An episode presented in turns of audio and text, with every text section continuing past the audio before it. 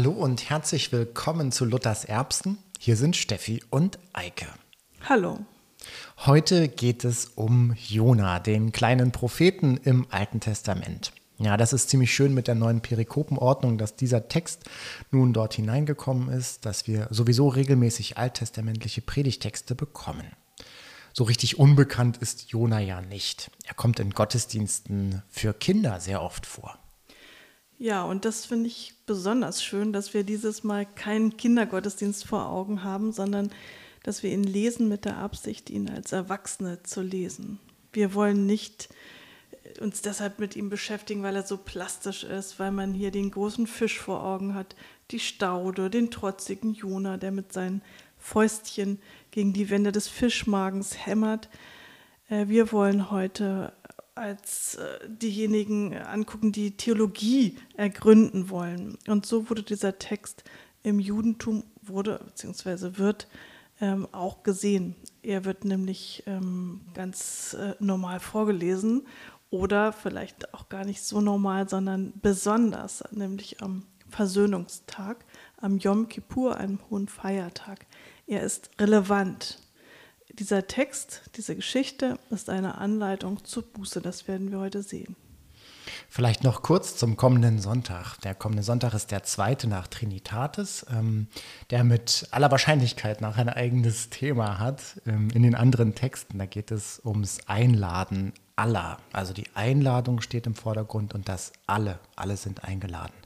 Zum Beispiel gibt es ähm, den Text vom großen Festmahl, das Abendmahl, es geht auch um die Weite der göttlichen Barmherzigkeit. Diese umspannt den Einzelnen, also den Jona, sein Volk ähm, der Jüdinnen und Juden.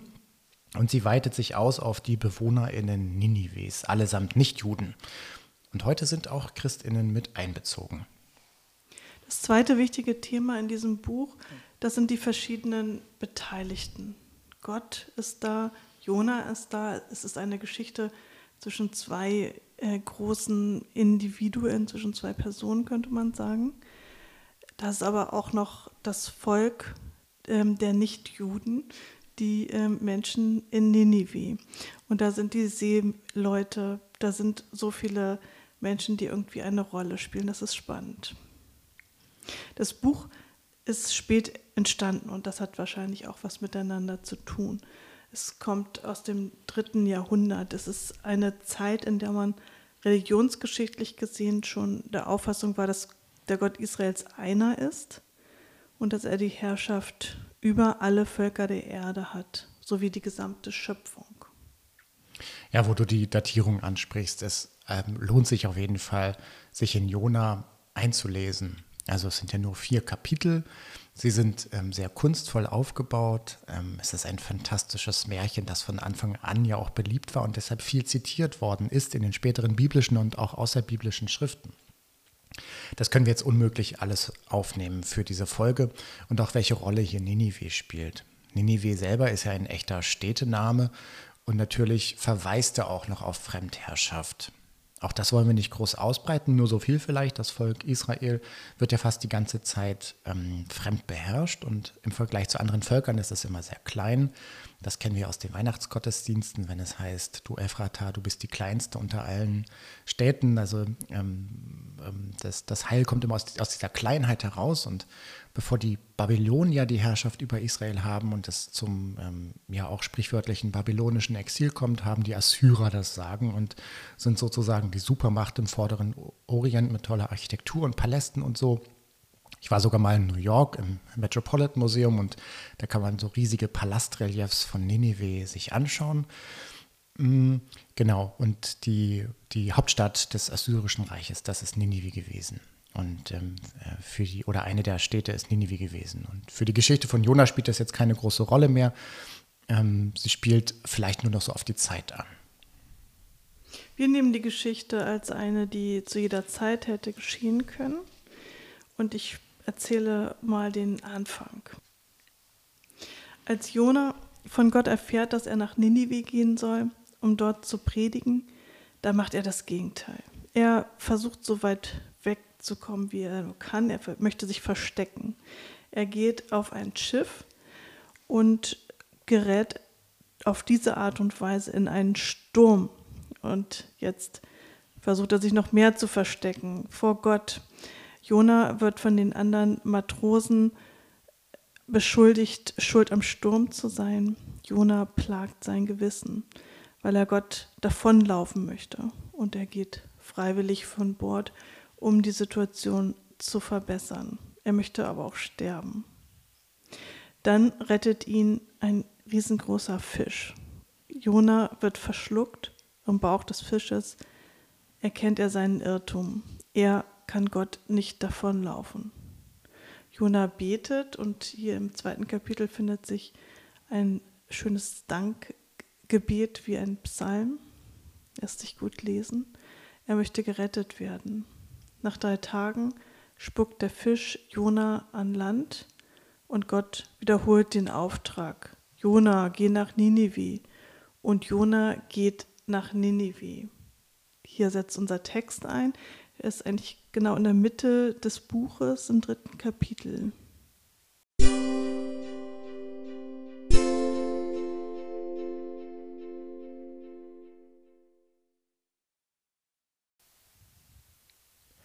Es geschah das Wort des Herrn zum zweiten Mal zu Jona. Mach dich auf, geh in die große Stadt Ninive und predige ihr, was ich dir sage. Da machte sich Jona auf und ging hin nach Ninive, wie der Herr gesagt hatte. Ninive aber war eine große Stadt vor Gott, drei Tagereisen groß. Und als Jona anfing, in die Stadt hineinzugehen und eine Tagereise weit gekommen war, predigte er und sprach: Es sind noch vierzig Tage, so wird Ninive untergehen. Da glaubten die Leute von Ninive an Gott und riefen ein Fasten aus und zogen alle groß und klein den Sack zur Buße an.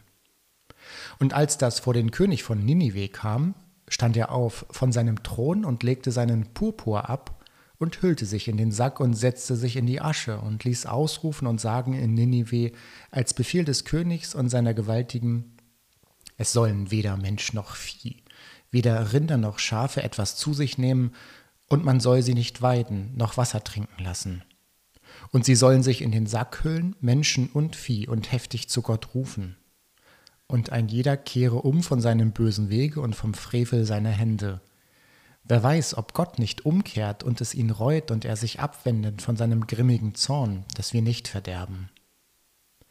Als aber Gott ihr Tun sah, wie sie umkehrten von ihrem bösen Wege, reute ihn das Übel, das er ihnen angekündigt hatte, und er tat's nicht. Jona sagt überhaupt nicht viel. Er sagt einfach nur 40 Tage und dann wird alles anders sein. Das finde ich interessant, weil wir ja oft so viele Worte brauchen für das, was wir sagen wollen.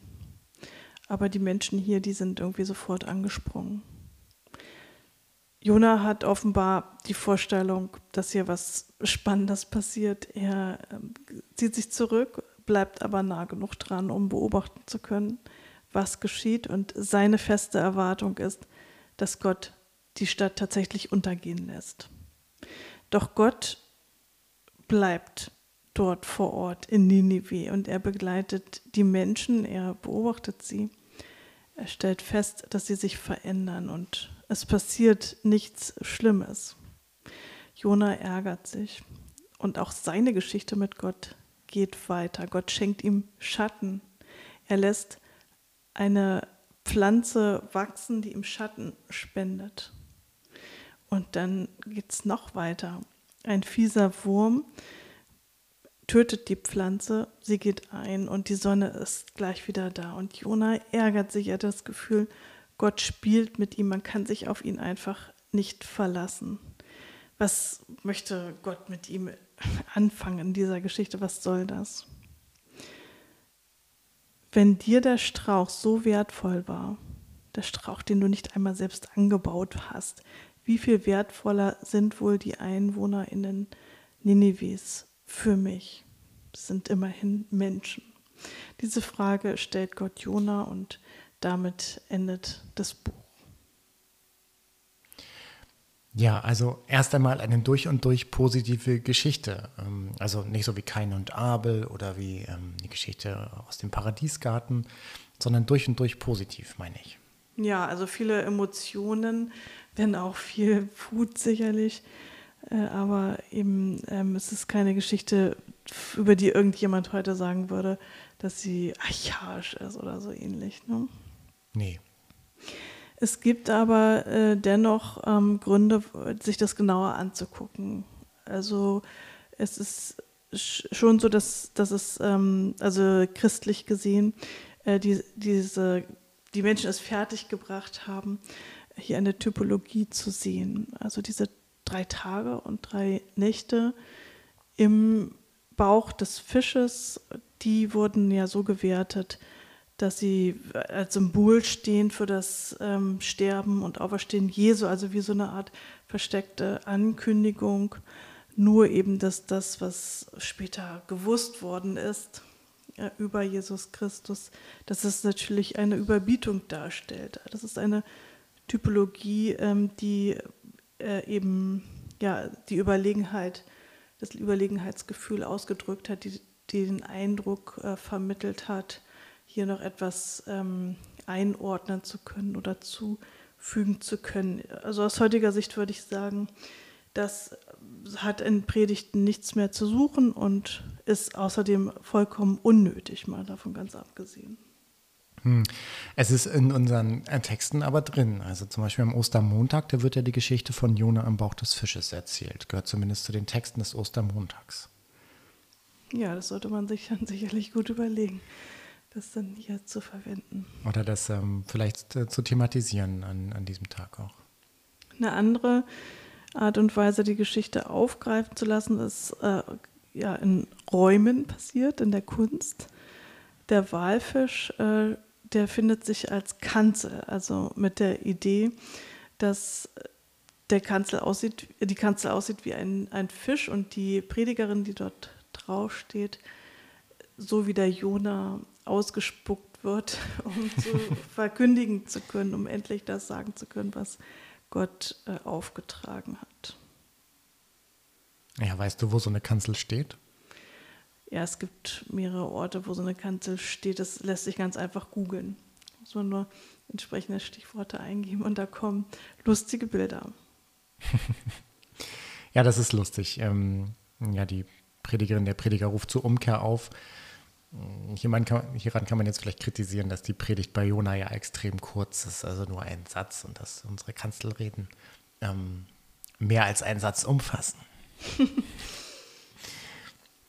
Ja, warum ist das Ganze so positiv? Gott ähm, ist ganz nahbar in dieser Geschichte, irgendwie eine Erzieherin, ganz kommunikativ und weicht nicht ab von der ersten Haltung, ähm, ohne das Gesicht zu verlieren. Also Jona ist eingeladen, ähm, durch diese Haltung dasselbe zu tun und Fehler zum Anlass zu nehmen, sich selbst als fehlerhaft vielleicht wertzuschätzen. Mm. Ich finde ja, dass das das große ähm, Risiko vielleicht auch bei dieser Haltung ist, die Gott da hat, das Gesicht zu verlieren. Also ähm, Gott steht ja, finde ich, auf der anderen Seite irgendwie in der Gefahr, sich lächerlich zu machen, weil er nun diese Androhung nicht wahr macht. Und das ist, glaube ich, auch das, womit Jona dann so kämpft in diesem Dialog immer wieder mit Gott. Mm. Also ne, Jona ist eingeladen, aber es fällt ihm gar nicht leicht, das irgendwie Gott nachzumachen. Ich finde diese Fehlerfreundlichkeit ähm, sehr gut. Du hast ja zwei Taufen am, Gott, ähm, am Sonntag im Gottesdienst. Bei mir finden auch zwei Taufen statt. Und Eltern und Kindern kann man das, glaube ich, gut auf den Weg geben, dass wir Fehler machen dürfen, eingeladen sind, auch daraus zu lernen. Eben so wie Jona, in dieser Haltung, die Gott da an den Tag legt. Ich finde, das ist ein schönes Predigtthema. Jona ist ja ein Prophet, der hier als extrem erfolgreich dargestellt wird. Ein Satz von ihm und schon beginnt die Einsicht auf der Seite der Hörenden. Ein großes, aufgezo auf, groß aufgezogenes Fasten äh, beginnt. Was ist denn eigentlich äh, so der Vorwurf, der ähm, den Menschen dort gemacht wird? Lass uns das nochmal genauer angucken. Ja, ich glaube, dafür muss man darauf schauen, was sie, ähm, was sie tun, als sie, als, als sie umkehren, oder?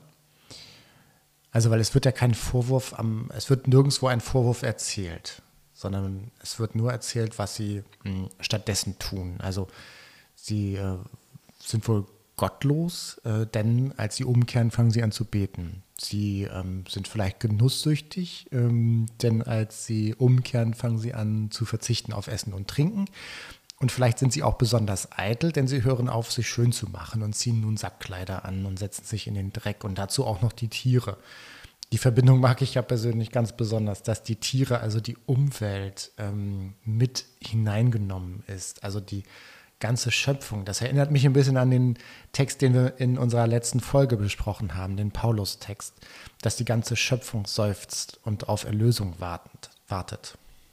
Ja, und das bringt auch oder verstärkt diesen Eindruck, dass die Menschen in Ninive nicht so äh, rational an die Sache rangehen. Also sie beschäftigen sich jetzt nicht erstmal mit dem, was ihnen äh, angeboten wird. Sie beschäftigen sich nicht mit dem Wort Gottes, wie man das äh, vielleicht in der Theologie erwarten würde. Es gibt ähm, keine Gesetze, die reflektiert werden, die sie gebrochen haben könnten, wo sie versuchen umzukehren, sondern sie scheinen das ganz natürlich schon intuitiv die ganze Zeit geahnt zu haben, dass sie etwas falsch machen. Wie so eine Art natürliche Theologie äh, findet sich hier und damit soll vielleicht gesagt werden, dass auch die Menschen, die äh, es nicht gelernt haben, äh, gläubig zu sein und das Richtige zu tun, und das betrifft natürlich auch die Schöpfung, die das nicht reflektieren kann, äh, dass, dass die es schaffen können, umzukehren und ähm, sich so zu verhalten, dass es dem Gott Israels gefällt. Ja, das ist vielleicht für einen Theologen oder eine Theologin gar nicht so angenehm zu hören, ähm, aber vielleicht auch ganz gut, äh, dass nicht die große Theologie jetzt ausschlaggebend ist, sondern ähm, oder nicht, nicht das Wort ausschlaggebend ist für diese Änderung, sondern so etwas, was natürlich eingegeben ist. Also ohne es zu wissen, haben sie sich ähm, irgendwie Gott anvertraut. Gott wiederum hat Mitleid. Also ihn spricht es an, was hier passiert. Und hier wird damit zum Ausdruck gebracht, Gott, der sich an sein Volk der Juden gebunden hat, ist auch äh, frei andere in den Bund mit einzuschließen. Und ähm, was, finde ich, hier sofort dann als Frage aufkommt, ähm, ist, was ist jetzt eigentlich mit Jerusalem? Also man könnte sagen, die anderen Propheten waren ja nicht so erfolgreich wie Jona. Also zum Beispiel ähm, Jesaja oder Jeremia. Ninive überbietet Jerusalem, denn dieses hat nicht so bereitwillig zugehört. Wir haben uns. Ähm, ja, ist das jetzt biblischer Antisemitismus? Ja, oder? genau. Also ähm, diese Frage äh, stellt sich jetzt natürlich, aber ich denke, das ist so nicht gemeint, äh, dass, dass man das jetzt miteinander vergleichen soll ähm, ähm, ist es tatsächlich so, dass, dass ähm, so über solche Dinge gesprochen wird. Also das heißt über ähm, den Erfolg äh, von ProphetInnen, über die Frage der Selbstgerechtigkeit äh, bei Propheten, wie sie hier bei Jona sicher äh, zu kritisieren wäre. Und auch ähm, eben, äh, also so über, über diese, diese Rolle derjenigen, die so viel anklagen und dann ähm, so, so wenig bewirken. Ähm, aber hier, ähm, denke ich, sollte man sich jetzt nicht zu sehr ähm, äh, ja, also in so einen Vergleich begeben, will ich mal sagen. Es geht, ähm, denke ich, hier vor allen Dingen darum, herauszufinden, äh, wie, wie Gottes Größe ähm, an diesem Volk ähm, der, Menschen in Ninive ja, sich, sich erweisen möchte. Dennoch, es gab in der ähm, christlichen Rezeption des Jona-Buches ähm, etwas, das nennt sich jüdischer Partikularismus, also als Vorwurf. Und das soll heißen, ähm, dass hier die Auffassung bestand, dass der Wunsch, das eigene Territorium auszubreiten und das Umfeld zu beherrschen, äh, zum Ausdruck gebracht wird mit dem Jona-Buch. Und ähm, das finde ich irgendwie wichtig anzusprechen, weil das ja ähm, zu den antisemitischen Ideologien gehört. Juden zu unterstellen, die Weltherrschaft zu beanspruchen. Das ähm, kann man äh, vielleicht hier mit ähm, dem Wunsch, ähm, das reinlesen zu wollen, auch reinlesen äh, können, äh, weil es sich eben hier um eine, so eine Art Ausweitung ähm, der, des Einflussbereiches äh, handelt. Ja, es wäre jetzt aber ein Missbrauch an dem Text. Könnte, genau, man könnte das ganz groß machen wollen. Ähm, ich habe das jetzt irgendwie angesprochen, weil ich in den letzten Tagen gerade über eine aktuelle äh, Studie ähm, gelesen habe. Es ist ja so, wenn neue Dinge in der Welt passieren, dann ähm, äh, ist es so, dass Verschwörungsideologien sich erneuern, dass Rechtsextreme und Verschwörungsideologen ähm, das in ihr Weltbild einfügen, was gerade passiert. Und äh, da gibt es von der Amadeo Antonio Stiftung ähm, eine, ja, so eine Art äh, Vorstellung der ähm, Reaktion auf den Krieg in der Ukraine. Ähm, das ist ziemlich ausführlich, kann man sich mal angucken. Ich wollte nur eben den, ähm, die eine äh, Theorie ähm, kurz erzählen.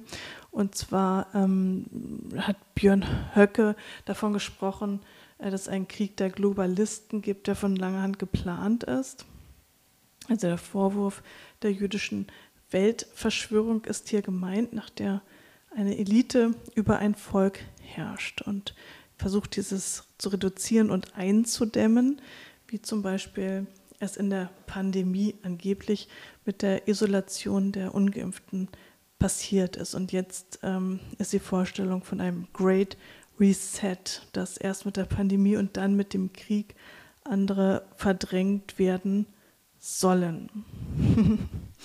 also das heißt, ähm, wo ich da den Bezug sehe oder was mein Gedanke ist, ist, dass eben christliche Erklärungen, vielleicht schon vor langer Zeit, aber ähm, dass es sie gegeben hat, dass Menschen einmal das Jona-Buch äh, so gelesen haben, ach, dass doch Jüdinnen und Juden sich dort einfach nur ausdehnen wollten, die anderen ihren Gott aufdrücken und dass sie die Weichen, ähm, also die Christinnen so die Weichen gelegt haben dafür, dass äh, bis heute und man wird es nicht wieder los, ähm, die Menschen solche blöden Ideologien sich ausdenken und verbreiten. Was in dieser Geschichte zum Ausdruck bringt und was auch passt zu dem, was äh, eben aus christlicher Sicht äh, die echte oder ähm, bibelgetreue Weltsicht ist, ist, dass, dass eben nicht ähm, der Mensch über den Menschen herrschen möchte, sondern dass Gott derjenige ist, der für alle zuständig ist.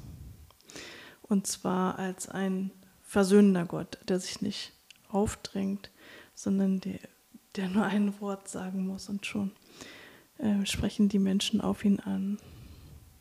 Jona und seine Religion, ähm, die setzen sich hier durch in der Form des Gottes Israels. Der hat die Weltherrschaft. Das ist die Meinung von Jüdinnen, Juden und von Christinnen.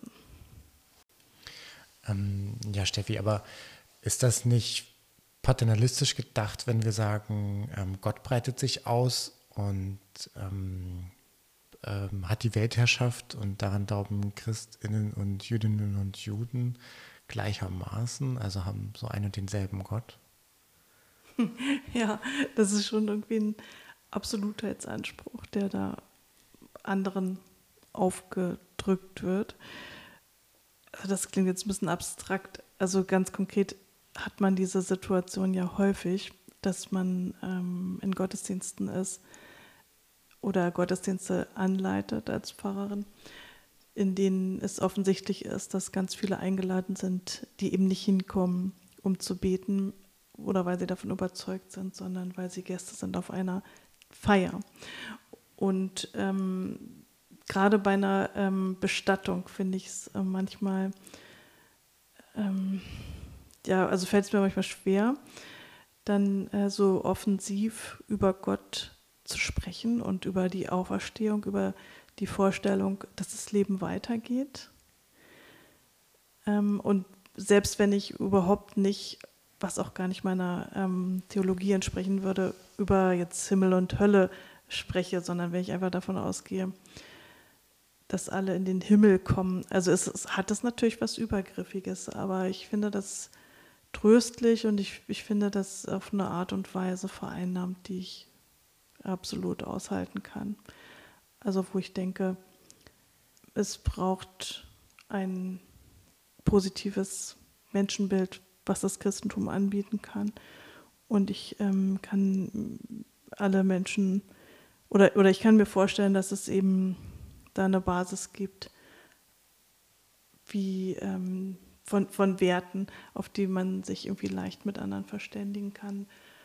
Schöpfung, Bewahrung der Schöpfung, Gerechtigkeit, Frieden, solche Dinge. Und wer da irgendwie eben ganz und gar nicht mitgehen kann, ja, das sind Menschen, mit denen man sich ähm, häufig sowieso nicht einigen kann. Also irgendwie bringe ich das gut zusammen, so ein säkulares Berliner Leben, wie, wie man es so führt, äh, und gleichzeitig ähm, einem Weltbild, das irgendwie sehr vereinnahmt ist.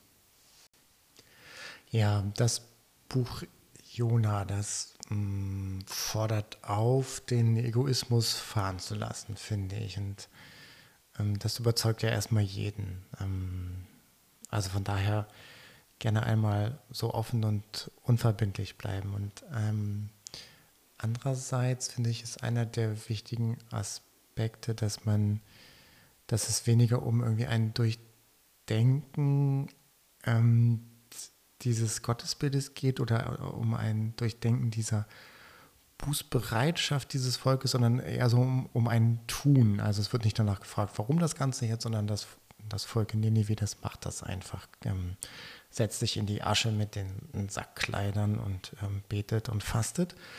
Also es, ähm, es, es tut etwas und in diesem Tun erkenne ich irgendwie ganz viel. Äh, zu Yom Kippur wird auch viel getan im Judentum. Das heißt, es wird gefastet. Es gibt ein großes Bußritual im Herbst, das eben auf dauerhafte Veränderungen angelegt ist und ähm, damit eine bloße Erkenntnis der eigenen Lage irgendwie übersteigt. Also es geht um Umkehr, um Teshuvah, alte Verhaltensmuster sollen abgelegt werden. Und es geht nicht nur darum, hm, Gott jetzt etwas in die Hand zu geben, irgendwie auch intellektuell oder sowas zu sagen, ähm, Gott, bitte verzeih mir meine meine Schlechtigkeit, sondern es geht eben auch um das Tun. Also wer, ähm, ähm, wer das ernst nimmt, der geht auch auf die Leute zu, mit denen er irgendwie im Streit ist oder wo, wo eine Sache offen ist, wo etwas unversöhnlich ist und, und bittet um Vergebung. Auch immer in der Gefahr, sich dann lächerlich zu machen, wie Gott, der in der Gefahr steht, sich lächerlich zu machen, indem er die Stadt Ninive ähm, nicht zerstört. Ähm, also zu Yom Kippur endet der Monat Elul. 40 Tage lang hatte man Zeit, sich zu prüfen. Dann kam Rosh Hashanah, man verzichtet auf allerlei, es wird gefastet und äh, dann hört man als einen der Texte in der Synagoge die Jona-Geschichte.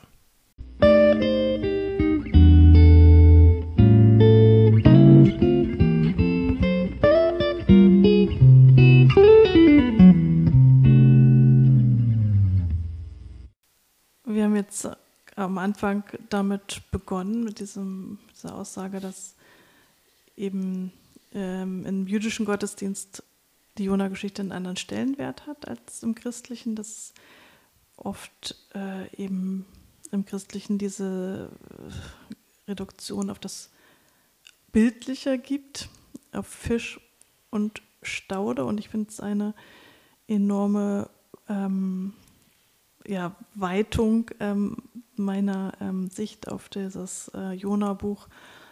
Also das ist, glaube ich, so die Erkenntnis, die ich jetzt gerne mitnehmen möchte, dass die Gnade, es eben nicht reicht, die Gnade zu verstehen, sondern ähm, dass, dass diese Einübung in ähm, neue Verhaltensweisen hier in diesem Buch auch schon äh, ja, ähm, dargestellt werden. Das finde ich interessant. Der Fisch und die Staude sind dennoch starke Bilder für den Sommer. Wir sind angewiesen auf Pflanzen, die uns Schatten spenden, wenn wir in den Urlaub fahren. Und noch mehr sind wir angewiesen darauf, behütet zu bleiben in ähm, beim Baden. Ich denke an die Menschen, die bei Badeunfällen jedes Jahr ums Leben kommen und wie existenziell dieses Buch hier ähm, ist in, in, dieser, in dieser Sommersituation. Und bete dafür, dass ganz viele Menschen behütet werden vor einem solchen Schicksal. Das waren Luthers Erbsen. Nächsten Monat geht es weiter, natürlich. Und an diesem Sonntag wird Eike predigen und wir stellen euch dafür auch etwas zur Verfügung. Tschüss und bis zum nächsten Mal. Tschüss.